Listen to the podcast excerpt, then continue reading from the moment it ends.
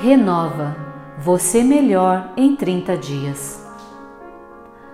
Dia 26 Dicas de emagrecimento. O foco no peso da balança como alvo na saúde e estética pode estar equivocado.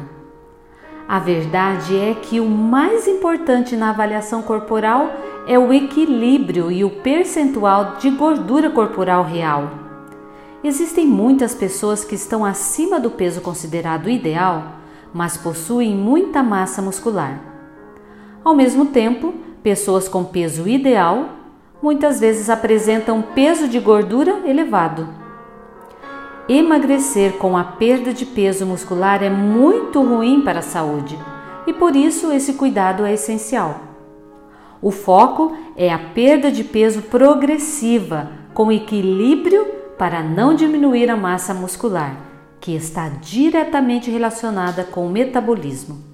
Ou seja, quanto mais músculos, maior a queima de energia para atividades do dia a dia. Por isso, às vezes ouvimos frases como a de que o metabolismo está lento. E isso, além de ter relação com alguns hormônios, também tem relação direta com o percentual de músculo corporal. Outro aspecto ignorado é o de que demoramos meses, anos para adquirirmos o peso que ganhamos, mas tentamos perder peso em uma semana com dietas malucas e um sofrimento insuportável. Precisamos ter equilíbrio e traçar uma meta em longo prazo configurando um novo estilo de vida e que seja viável e possível de manter a longo prazo.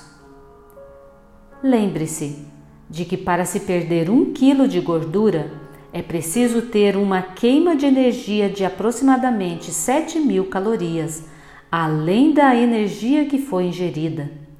E isso não é feito de um dia para o outro. Foco na diminuição da ingestão de calorias é mais fácil do que queimar elas nos exercícios. Lembre-se de que uma hora de caminhada queima somente duas fatias de pizza. Dr. Elson Nunes, cardiologista, nutrólogo e médico do estilo de vida. Dica do dia: Não faça dieta. Mude o estilo de vida progressivamente e permanentemente.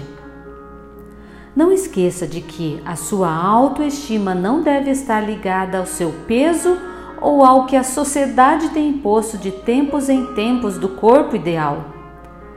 É por conquistar a autoestima do jeito que você está hoje que você começará a se cuidar mais. A todas, uma ótima jornada!